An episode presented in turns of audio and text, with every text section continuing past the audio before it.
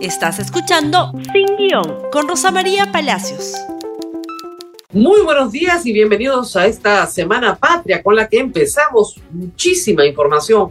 Estamos saliendo un poquito más tarde de lo habitual porque hemos estado esperando que el Congreso cierre la inscripción de listas para la mesa directiva. Además hemos tenido algunos problemas con la electricidad, pero ya están superados. La guerra, por supuesto, ya estaba declarada desde la semana pasada, pero ha adquirido, bueno, ribetes de realmente una tremenda guerra, porque hay varias sorpresas esta mañana.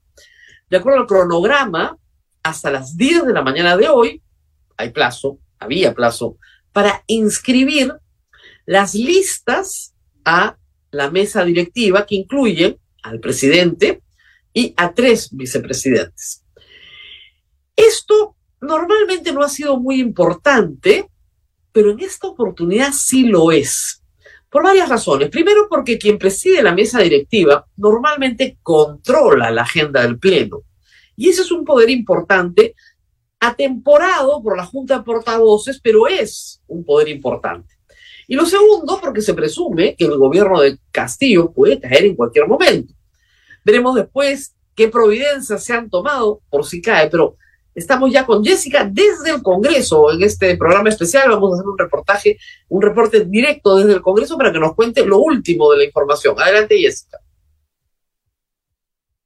Hola, hola, hola, José María.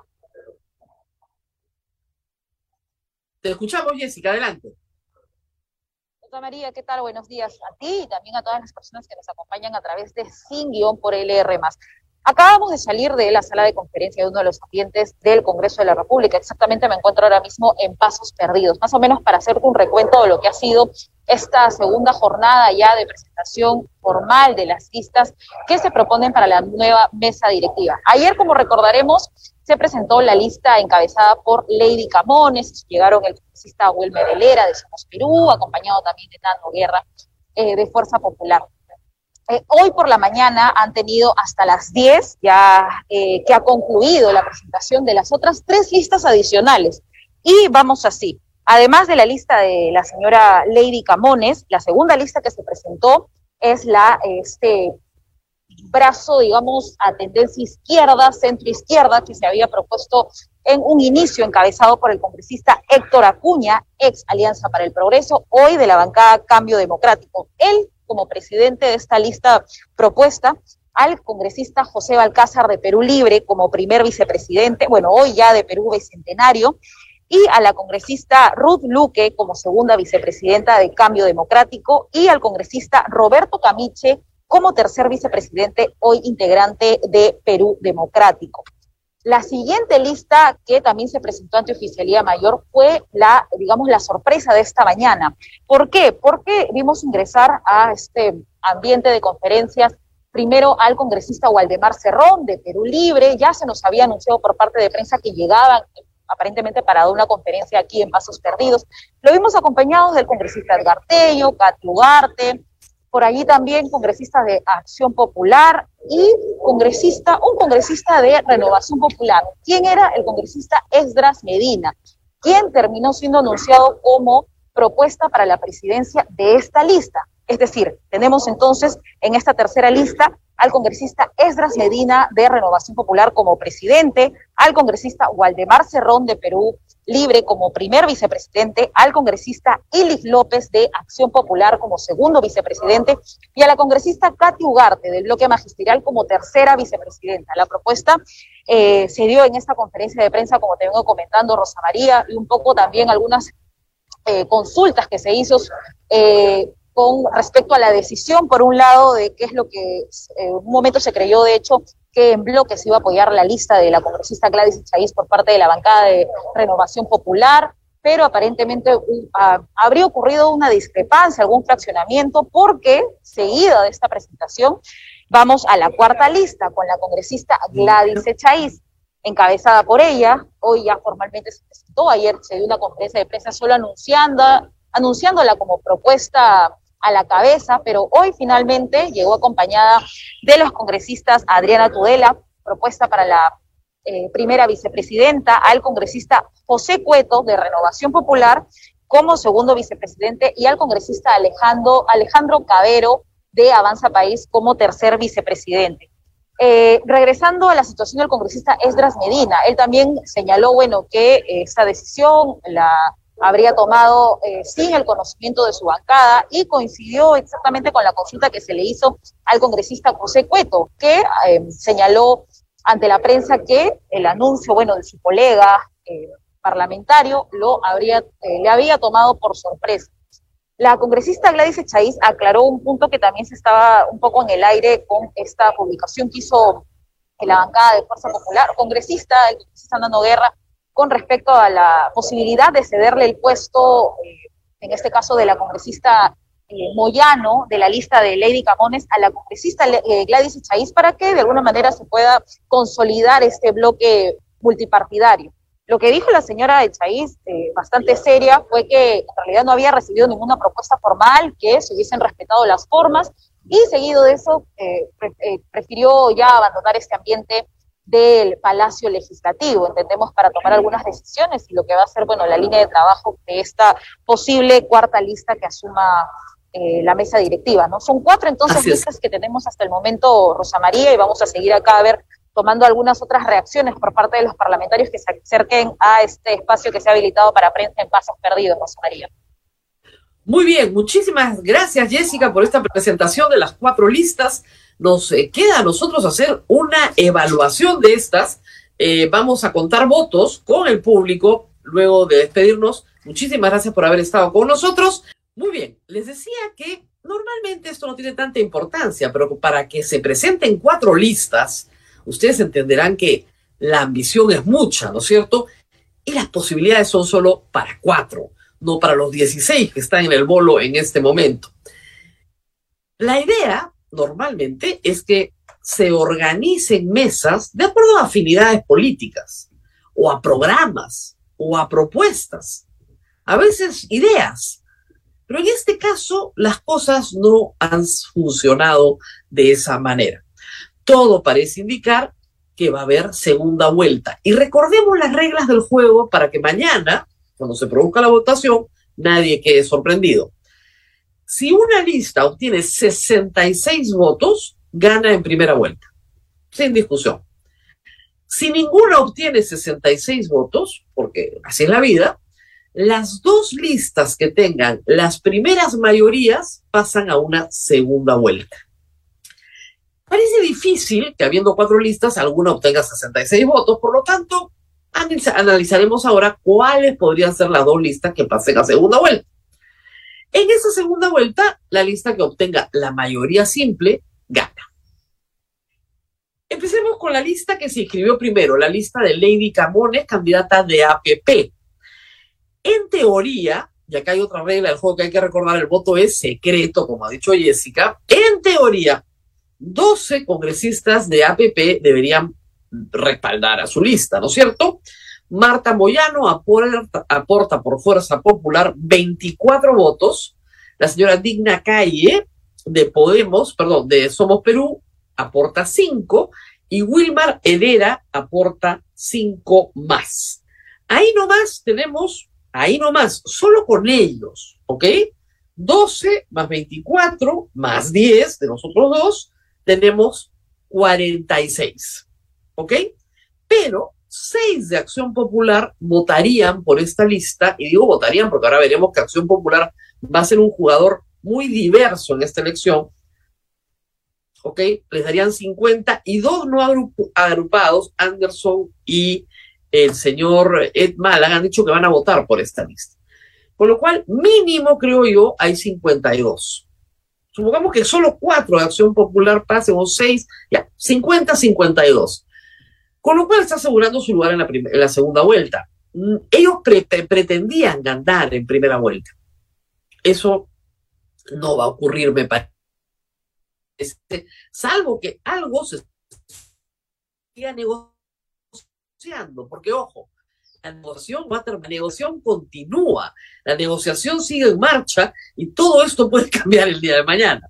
Luego se inscribió una segunda lista que yo les dije semana pasada venía firme, que era la del señor Balcázar, que viene por Perú Bicentenario, por parte de la izquierda con Perú Bicentenario. Lamentablemente para el señor Acuña solo tiene cinco votos. Luego viene Ruth Luque, que pertenece hoy al mismo grupo que el señor Acuña, que también tiene cinco votos, y luego Roberto Caviche, de Perú Democrático, que suma siete votos. Todos ellos suman 17 votos. Y ustedes dirían, bueno, están lejísimos. Mm, sí, pero puede ser que Acción Popular al final del día cambie su voto. Puede ser.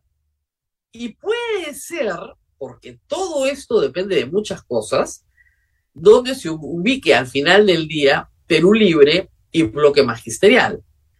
Porque esa es la tercera lista. Ahí vamos. Y esta es, digamos, la lista sorpresa de la cual no quería hablar el señor Guido Bellido ayer. Eh, por favor, la tercera lista, la que encabeza Esdras Medina. Esdras Medina es un pastor evangélico que cree que Dios nos manda castigos divinos porque hay homosexuales en el mundo. Íntimo, pues, de Valdemar Cerrón. O sea, Perú Libre y Esdras Medina representan el mismo grado de conservadurismo. ¿No es cierto? Ilis López es el único candidato de acción en alguna lista. Ojo, es el único popular van a votar por Esdras Medina, porque un grupo ya se fue con Lady Camones. Presumo que otro grupo se va a ir con Héctor Acuña, pero digamos que aportará lo suyo Ilich López. Y Katy Ugarte representa al bloque magisterial.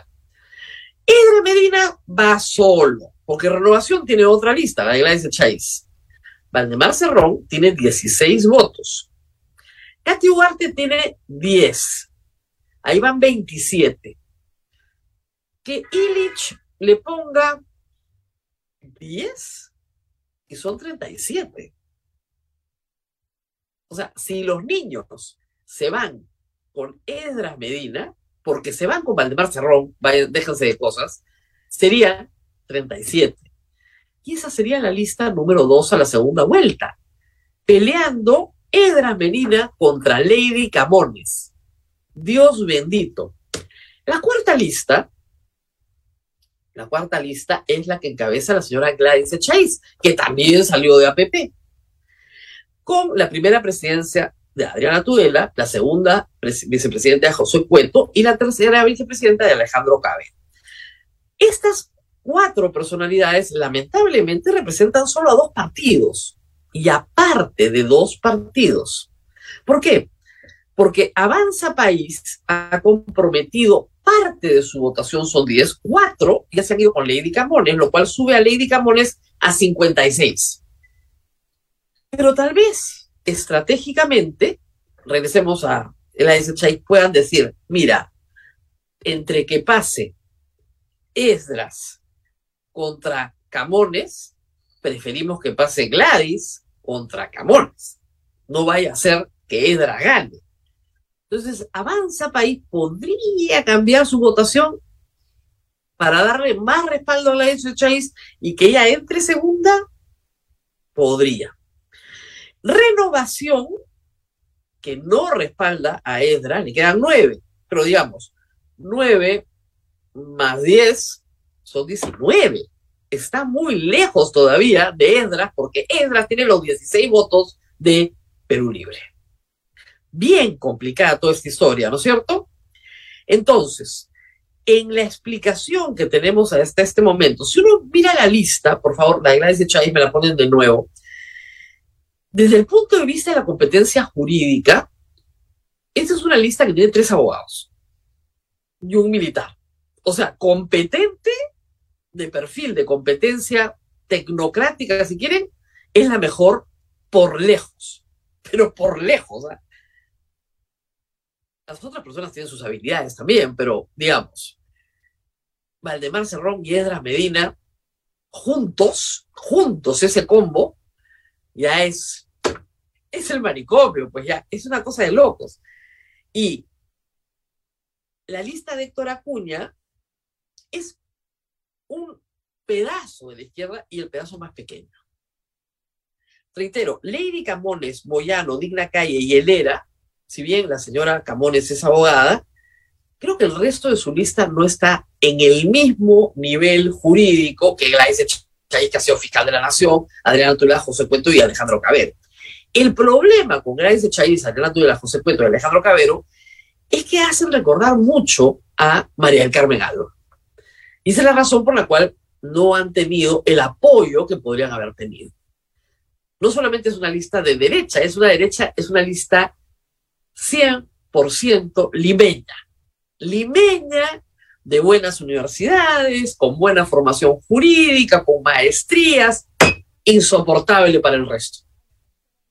Y por eso, la lógica diría que deberían sacar más votos, pero yo creo que va a estar descartada, como la de Héctor Acuña. Creo, y ojalá me equivoque, en esto le pido a Dios que me dé, por favor, el derecho a errar, que la final va a ser Lady versus Esdras. Y ahí la izquierda se va a ir con Esdras. Y por ahí que, si es así, Renovación se va con Esdras y Acción Popular se va con Esdras. Y Esdras, presidente del Congreso, y Dios nos coja realmente confesados. Espero equivocarme, ¿ah? Espero equivocarme. Espero que prime la sensatez. Reitero, creo que la mejor lista desde el punto de vista de formación jurídica, aun cuando discrepo profundamente con las decisiones de Alejandro Cabero, que no merece estar ahí de buscar a otra persona después de lo que hizo con Merino, eh, pero que podría jalar el voto de Acción Popular eventualmente. Yo creo que esa lista va a quedar descartada mañana, la de Héctor Acuña también, y Camones va contra esas. Salvo que ocurra un milagro y Camones va contra Chais. Y ahí sí creo que gana Chais. Si Camones va contra Chais, yo creo que gana Chais. Porque ahí sí Edra va a jalar todo el voto de la izquierda para que voten por la gente de su agrupación. Para que voten por Gladys y Chais y por Cueto. O sea, si no es él, que sea Cueto y Gladys y Chais. O sea, recapitulando. Creo que Lady Camones pasa segunda vuelta de todas maneras y no gana en primera. Pero si pasa contra Echaíz, creo que gana contra Echaíz. Y si pasa contra Esdras, espero que gane Camones, pero podría ganar Esdras. ¿Por qué todo esto es horrible? Bueno, porque los únicos que han firmado un compromiso para renunciar a sus cargos si es que cae Pedro Castillo son los de la lista de Lady Camones. Pero hay que decir que siempre que ha caído un presidente y se ha tenido que nombrar a un presidente del Congreso para que asuma la presidenta de la República, ha sido otra persona, ¿no es cierto? No fue Marta Hildebrand, fue Valentín Paniagua, no fue Merino, al final fue Sagasti, o sea que siempre se ha tenido que nombrar a otra persona. Ha sido gracioso escuchar ayer también al señor Guido Bellido, que decía que lo importante, lo importante era sacar a los caviares de las listas. No encuentro uno, uno que pueda llamarse algo así como caviar entre las 16 personas que integran las listas, eh, cosa que uno ve claramente no es un problema ideológico. Acá no hay una afinidad ideológica, acá hay intereses bien, bien claros. Algunos por sostener al presidente Castillo, creo que la lista de Esdras Mendina, la lista de Acuña está en ese juego. Y hasta la lista de Camones, les diría. La única lista que creo que sí tiene un compromiso absolutamente decidido en acabar con este gobierno es la de la S. Chávez. Y probablemente por esa razón pierda. Muy bien, nos tenemos que pedir, está interesantísima la política peruana, digan que no, digan que no. Mañana se va a proceder a la votación, nosotros tendremos programa antes de la votación, pero a través del Twitter estaremos comentando durante todo el día el voto secreto. Nadie sabe ahora cómo va a votar el otro. Y en un Congreso tan absolutamente fraccionado, donde las afinidades ideológicas no existen, cualquier cosa puede pasar. hasta tener de presidente del Congreso un pastor evangélico que cree que Dios manda cataclismo sobre esta tierra. Muy bien, nos tenemos que ir. Eso ha sido todo por hoy. No se pierdan nuestras transmisiones en esta Semana Patria. El 28 de julio tenemos transmisión especial todo el día y nos veremos con ustedes a través de este medio el día de mañana.